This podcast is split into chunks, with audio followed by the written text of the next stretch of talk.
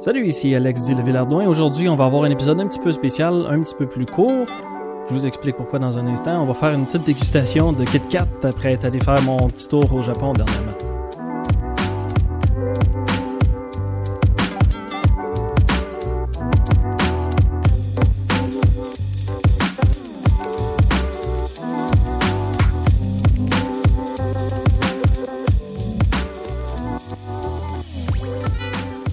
Voilà, ça va être ça pour aujourd'hui, une petite dégustation de Kit Kat. J'explique un peu pourquoi je me retrouve avec un épisode comme ça, un petit peu plus court. Il a fallu que je trouve quelque chose qui est un peu plus dernière minute. Simplement parce que je suis en train de préparer un épisode sur Introduction à l'Europe. J'avais déjà beaucoup de notes de fait, mais le temps de tout réorganiser ça, d'essayer de trouver un genre de fil commun, de trouver une bonne, une bonne fluidité à tout ça, ben ça m'a demandé beaucoup de temps. Fait que là, je me retrouve avec euh, pas assez de temps pour vraiment enregistrer quelque chose, le monter puis le sortir cette semaine. Donc, je sors quelque chose qui est un petit peu plus facile. J'ai eu cette idée-là justement en dégustant une petite Kit Kat à une saveur exotique. Fait que euh, je vais vous embarquer avec moi aujourd'hui pour cette petite dégustation-là. Je les ai toutes détalées en avant de moi. Quelques saveurs exotiques que j'ai pu ramener. C'est pas la première fois que je fais ça. Je n'avais ramené une coupe euh, du dernier voyage aussi. Je commence par expliquer c'est quoi l'affaire avec la Kit Kat. C'est de valeur que ça soit pas euh, commandité parce que je vais dire ce nom-là beaucoup aujourd'hui. Kit Kat, ça a vraiment pogné quand ça a été introduit initialement au Japon. Parce que par coïncidence, ça sonne comme une expression en japonais. L'expression c'est kitokatsu. ça se traduirait plus ou moins par assurément gagner. Ce qui fait que offrir ce petit cadeau-là, vraiment dans la version euh, tout petite, pas une barre de chocolat comme on trouve nous habituellement au Québec dans les dépanneurs, vraiment une version beaucoup plus petite, un peu comme ça qu'on recevrait, je dirais, dans le temps de l'Halloween. Ce format-là, sur l'emballage japonais, il y a toujours un espace à l'endos pour pouvoir écrire un petit message. C'est souvent donné à des étudiants ou à du monde qui vont aller passer un examen ou une entrevue, des choses comme ça. Étant donné sa sonorité Kitokatsu, KitKat, ça veut dire Yes tu vas l'avoir, j'ai confiance en toi, ou ben bonne chance. Ça sonne à peu près comme ça, fait que c'est quelque chose qui s'offre vraiment bien. ça a fini par créer une grosse industrie avec une énorme variété de saveurs. Donc j'en ai cinq qui sont ici aujourd'hui, mais vous allez voir, il y en a beaucoup plus. J'en mentionne quelques-unes à la fin de l'épisode. Depuis 2000, pour vous donner une idée, c'est au-dessus de 300 variétés qui ont sorti au Japon. Il y en a quelques-unes qui sont régionales, il y en a il y en a plusieurs qui sont saisonnières, c'est-à-dire des genres d'éditions limitées qui vont sortir juste une fois durant une saison en particulier. Il y en a qui reviennent à chaque année, mais qui sont disponibles par exemple juste au printemps ou bien juste à l'hiver. L'hiver, c'est comme le gros temps pour les fraises au Japon. Demandez-moi pas pourquoi. Il n'y a pas de logique tant que ça là-dedans. Ça a été choisi de même. Les fraises en serre, ça pousse surtout dans le temps de l'hiver. L'hiver, entre guillemets. Imaginez pas 30 pieds de neige s'ils sont capables de faire pousser des fraises. Fait qu'on a des saveurs qui ont rapport aux fraises qui vont sortir principalement dans le, dans le temps de l'hiver. ça, c'est juste un des exemples. Mais quand même, plus de 300 variétés, 300 saveurs distinctes. Oui, mais ce qui est pas c'est que c'est des bons souvenirs, autant pour les Japonais que pour les touristes étrangers. Étant donné qu'il y a des saveurs qui sont régionales, ben, s'il y a des Japonais qui vont faire un voyage d'affaires ou un petit voyage d'une fin de semaine avec la famille dans une autre région, ils vont pouvoir découvrir des saveurs de Kit Kat qu'il n'y a pas dans leur propre région. Donc ça fait un beau petit souvenir à ramener, ou c'est juste une question de trouver une petite friandise qui est facile à déguster avec une saveur qui va être euh, hors de l'ordinaire. Évidemment, ben, pour les touristes étrangers comme moi, ben, ça nous donne l'occasion de découvrir des saveurs de Kit Kat. On connaît le nom Kit Kat, mais réaliser qu'il y a des centaines de saveurs qui existent, ben, c'est une opportunité qui n'est pas à manquer. Si vous êtes quelqu'un comme moi qui a un peu la dent sucrée parfois. Bon, alors je me lance. Je les ai toutes détalées en avant de moi, puisque ça me fait constater un peu, c'est qu'il y a des couleurs qui sont assez différentes. J'ai l'impression que la saveur puis la couleur a autant d'importance quand il est question de la façon que c'est présenté. Je vais commencer avec pêche blanche ou shiro momo, comme il est écrit dessus la plupart de ces Kit Kat-là avec des saveurs, je pense qu'ils ont une base qui est plus chocolat blanc. Parce que c'est des couleurs qui sont très pâles. Ça, ça a une couleur ouais, pêche blanche, on pourrait dire. Là, c'est vraiment un rose euh, très très subtil. Alors j'y goûte. Puis je sens que je vais avoir bien du fun à sortir au montage tous les bruits de bouche que je vais faire dans cet épisode-là. Bon, je suis peut-être pas le meilleur pour distinguer vraiment une saveur de pêche ordinaire puis la pêche blanche. Je pourrais dire que ça goûte la pêche, mais peut-être une saveur quand même de pêche artificielle. À date, pour les saveurs de Kit Kat que j'ai pu goûter, souvent ça me rappelle plus quelque chose qui est du genre crème glacée à. Donc ça, ça, serait un peu comme crème glacée à la pêche. Puis peut-être là, ça aurait un peu plus de sens. C'est peut-être dû au fait que c'est quand même très très sucré. Puis que c'est fait probablement sur une base de chocolat blanc. Ben ouais, je pourrais dire que ça goûte un petit peu la pêche. Pour m'aider dans ma dégustation aussi, je me suis fait un thé matcha. du thé vert euh, japonais. Juste pour m'aider, euh, le matcha c'est quand même amer. Fait que ça m'aide à contrebalancer un peu le fait que je mange des affaires sucrées. Et ça, juste en goûtant au premier, déjà je réalise que c'est quelque chose qui est beaucoup sucré. Fait que j'ai bien fait d'en préparer juste 5 parce que sinon c'est clair que je finirais par m'écœurer. Alors ça c'était Shiro Momo, pêche blanche. Le deuxième, il y a un beau petit dessin d'agrumes dessus. C'est quelque chose qui, de l'extérieur, c'est vert, ça ressemble à une lime.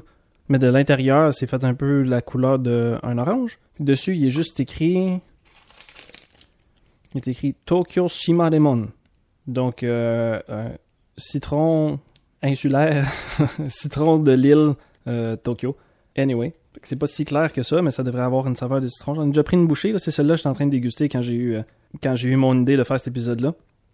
Fait que ça, a une couleur qui est vert pâle pour fitter avec le fait que c'est un petit agrume. Il y a quand même beaucoup de variétés d'agrumes qui poussent au Japon.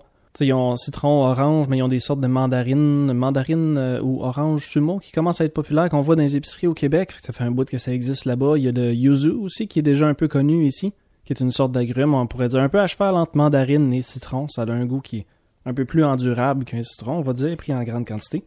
Mais pour l'instant, il va avec le Tokyo Shima Lemon.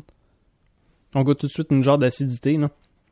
Ouais, encore une fois, je trouve que ça fait crème glacée au citron, peut-être. Parce qu'il y a quand même tout le côté crémeux qui vient du fait que c'est une Kit Kat, fait que ça a quelque chose de chocolaté, là, vraiment dans le chocolat blanc encore. Mais celui-là, comparé à la pêche, pêche blanche, c'était surtout, fallait que ça ait un petit goût de pêche, mais assez subtil parce que c'est pêche blanche, fait que ça serait supposé d'avoir un goût un peu plus faible.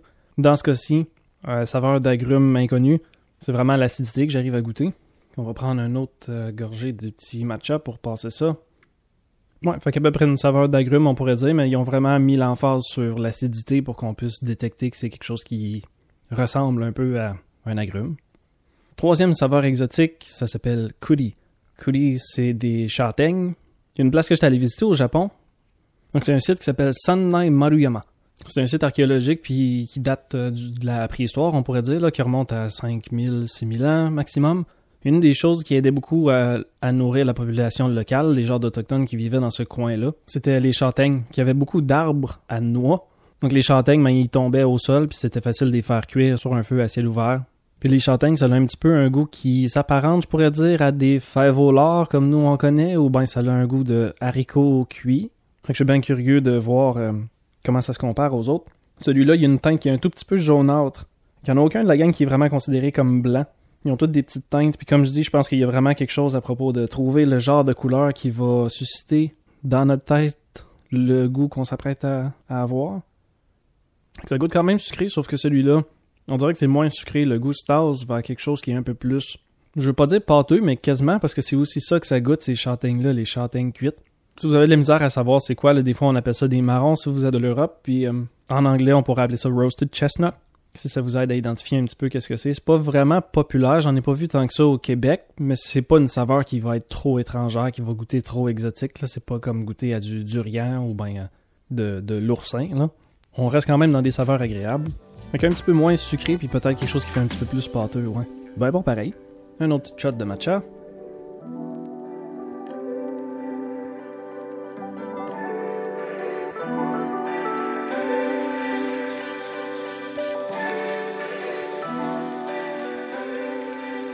Bon, fait qu'on est rendu avec une autre sorte. Euh, j'ai fait un petit peu avec une certaine progression. Fait que là, on est rendu dans des saveurs un petit peu plus flyées. On est rendu au strawberry cheesecake flavor. Fait qu'on voit qu'on s'en va quand même très très loin là, dans l'univers de la Kit Kat. On sort pas mal de l'idée que ça serait supposé d'être une gaufrette avec du chocolat par-dessus. Strawberry cheesecake ou ben strawberry cheesecake, comme il est écrit là-dessus, en, en version japonaise. Fait que pour des inventions culinaires, qui viennent d'aussi loin, vous comprenez que la façon dont ça s'appelle aussi, ça n'a pas vraiment été changé, ça a été japonisé, on peut dire. C'est japonisé ou bien nipponisé qu'il faudrait dire? Je sais pas. Mais dans le fond, c'est ça. La version qui est écrite en japonais, c'est exactement la même chose que dit en anglais. Là. Ça aussi, ça a une couleur qui est assez pâle. Puis c'est vraiment en comparant avec l'autre d'avant au châtaigne. Celui au châtaigne, il a l'air d'être un petit peu plus jaune-beige. Celui-là, il est encore plus pâle. À peu près la couleur, je dirais, d'un gâteau au fromage, si c'est vraiment la partie tranchée au milieu, si, on, regardait le milieu d'un gâteau au fromage, ce serait à peu près cette couleur-là. Il y a un petit jaune dedans, mais main subtil. Avec l'autre au châtaigne à côté, il fait peut-être un tout petit peu plus orange ou un tout petit peu plus beige. Strawberry cheesecake. Fait que j'arrive à détecter un tout petit peu un goût de fromage, mais c'est bien, bien léger. Évidemment, c'est bien sucré aussi. Je dirais que dans ce cas-ci, je goûte pas la fraise tant que ça. C'est presque un parfum de fraise. Fait que c'est peut-être le rose là, dans la crème glacée napolitaine, mais vraiment, vraiment subtil. Mais je pourrais dire que ça goûte surtout juste le genre de chocolat blanc, mais peut-être avec un petit détail de rien de fromage, puis encore plus subtil, on a un petit goût de fraise, mais vraiment fraise limite artificielle ou vraiment une saveur qui est très très vague de fraise, on pourrait dire. Ça va prendre un autre shot de thé, juste pour euh, neutraliser un peu. Ouais, ce thé-là, ça aide vraiment à se replacer un petit peu. C'est quelque chose qui. Si on rajoute vraiment rien dans le matcha, ça a quand même un petit goût amer. C'est quand même agréable, ça a un goût assez de plante, là, ou d'herbe, on pourrait dire. Mais c'est pas mauvais, moi j'aille pas ça, puis vraiment ça aide beaucoup à, se replacer quand on goûte à des affaires qui sont vraiment sucrées. On est rendu à la dernière saveur que j'ai pour aujourd'hui, c'est le Tokyo Banana. C'est une saveur de banane, mais le Tokyo Banana, c'est quelque chose qui est vraiment populaire, évidemment, dans la région de Tokyo. C'est comme une spécialité de la place, fait que souvent ça a été c'est ramené comme souvenir. Mais ce que c'est à l'origine, c'est un peu le même genre qu'une Twinkie ou bien un ouais, qu'une Twinkie, on pourrait dire. Un genre de gâteau ben ben léger, ben ben spongieux avec une garniture à l'intérieur. Fait que dans le cas de la Tokyo Banana, le petit dessert, le petit gâteau spongieux comme tel, il est un peu d'une forme recourbée, un peu comme si c'était une banane. Puis la garniture à l'intérieur est à saveur de banane aussi. C'est comme une crème aux bananes. Puis de banane mûre, on s'entend pas de banane de fruits ordinaires, mais vraiment une banane qui est bien mûre. Fait que c'est vraiment le côté sucré parfumé là, qu'on essaye d'aller chercher. Puis c'est vraiment extrêmement populaire.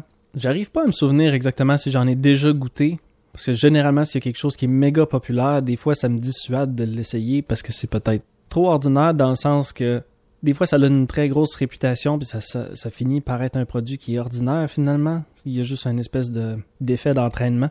Mais là, ce qu'il y a de spécial avec cette version-là, c'est que celui-là, c'est un chocolat qui enfin est brun. Moi, je m'attendais à un jaune bien bien pâle encore, étant donné que c'est supposé avoir l'air à peu près du de ce dessert-là comme tel. Là, je me retrouve avec le seul morceau de Kit Kat qui est foncé, qui est brun plus ordinaire. Toutes les autres, ils ont juste l'étampe ordinaire de Kit Kat dessus, mais celle-là est un petit peu plus spéciale. Les deux morceaux sont liés d'un côté sur le dernier tiers, je pourrais dire, pour avoir la forme du dessert de Tokyo Banana avec une petite boucle par-dessus. Si vous le cherchez sur Internet, là, vous allez le trouver euh, de quoi ça a l'air, ce petit look-là.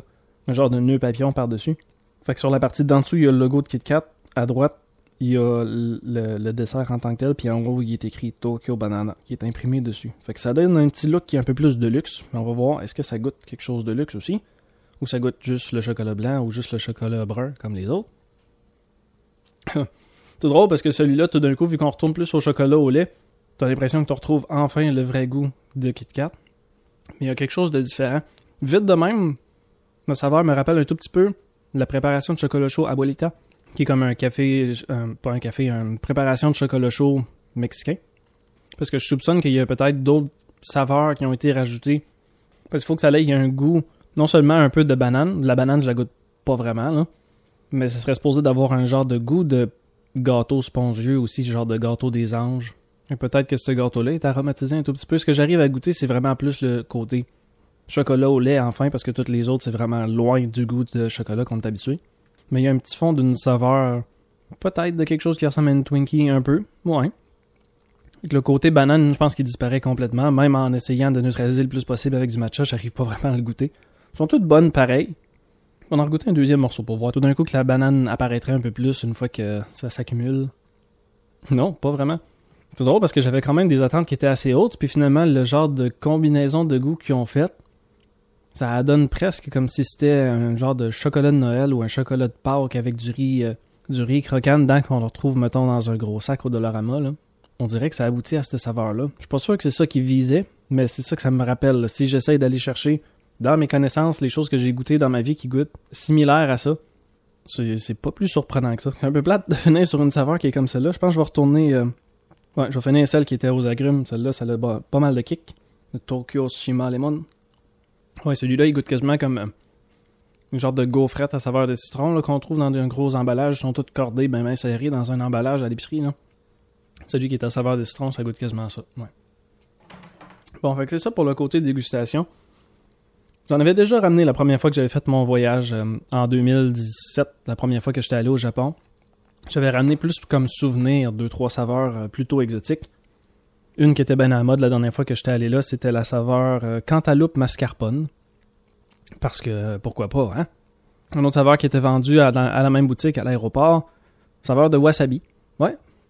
Ça n'avait pas vraiment le côté épicé, mais ça avait l'espèce de goût de racine qui est commun quand on goûte à des choses comme les châtaignes d'eau, ou ben le gingembre, ou ben le topinambour, ou ben si vous avez déjà goûté à de la vraie racine de wasabi fraîchement frappée, ben vous allez trouver que oui, ça a un petit côté épicé, mais il y a vraiment une espèce de goût de racine puis qui est très très euh, ça goûte vraiment comme quelque chose qui pousse dans l'eau, qui est une racine, un tubercule, un goût terreux. Fait que la Kit Kat à wasabi, elle goûtait ça, elle avait comme le côté terreux, un petit fond de goût un peu semblable au réfort, mais c'était bien, subtil, fait que c'était quand même une expérience positive majoritairement. Il y a la saveur de saké qui a l'air d'être éternelle aussi. Fait que c'est vraiment l'espèce de goût d'alcool de riz, vraiment. Fait que c'est pas une question de subtilité. C'est beaucoup juste d'avoir un chocolat qui est très très blanc, mais avec une espèce de saveur par-dessus qui rappelle le goût de l'alcool de riz. Donc prenez-vous un saké qui est vraiment cheap, qui coûte vraiment pas cher, goûtez-y. Là, vous allez probablement l'avoir le goût vraiment plus pur de l'alcool de riz qui est pas si raffiné que ça, qui pogne un petit peu dans le nez ou qui pogne un petit peu dans la gorge. Là. Fait que la, cette genre d'essence de saké là, c'est ça qui se retrouve dans la version de Kit Kat. Donc au Québec, on n'est pas vraiment grillé en termes de saveur de Kit Kat. Pas commandité, encore comme épisode, je vous le rappelle.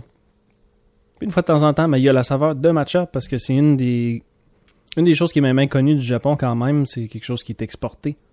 On pourrait dire c'est un des effets culturels étant donné que c'est utilisé dans la cuisine, mais c'est utilisé aussi dans des cérémonies de thé au Japon, ben ça devient euh, un produit qui est un peu plus répandu au travers le monde, qui est un peu plus connu. Fait que la saveur de matcha commence à devenir un peu plus connue. Fait que moi, je vous recommande de checker dans des marchés asiatiques si vous en avez, ou sinon dans des places, euh, parfois des magasins de sushi ou des choses de même. Si vous êtes chanceux, ils vont avoir un petit rack où ils pourraient possiblement avoir des petites saveurs de Kit Kat exotiques s'ils décident d'en avoir en magasin. J'ai remarqué aussi qu'il y a certains magasins certaines boutiques de jeux vidéo ou euh, de vapotage que parfois ils ont des choses qui pourraient venir du Japon, des bonbons, des boissons, certains chocolats, des, chips, ce genre d'affaires-là. C'est les endroits que je voudrais vous conseiller de checker en premier si vous voulez faire l'expérience de certaines saveurs exotiques qui viennent du Japon, si vous voulez essayer. Ça serait mes recommandations. Fait que c'est ça, c'est juste ça euh, qui va être l'épisode pour cette semaine. Je vais sortir l'introduction à l'Europe la semaine prochaine. Ça va me laisser un petit peu plus de temps. J'ai fini la rédaction, mais il est rendu tard le soir. Fait qu'on va s'en tirer euh, avec un petit épisode de dégustation pour cette semaine. Fait que j'espère que ça vous a plu quand même. Ça fait un épisode qui est plus court, mais j'espère que j'ai réussi à décrire pas pire les affaires ou ça a stimulé votre imagination un petit peu si vous imaginez de quoi ça pourrait avoir l'air ou qu'est-ce que ça pourrait goûter. Mettons une Kit Kat à saveur de gâteau au fromage à la fraise.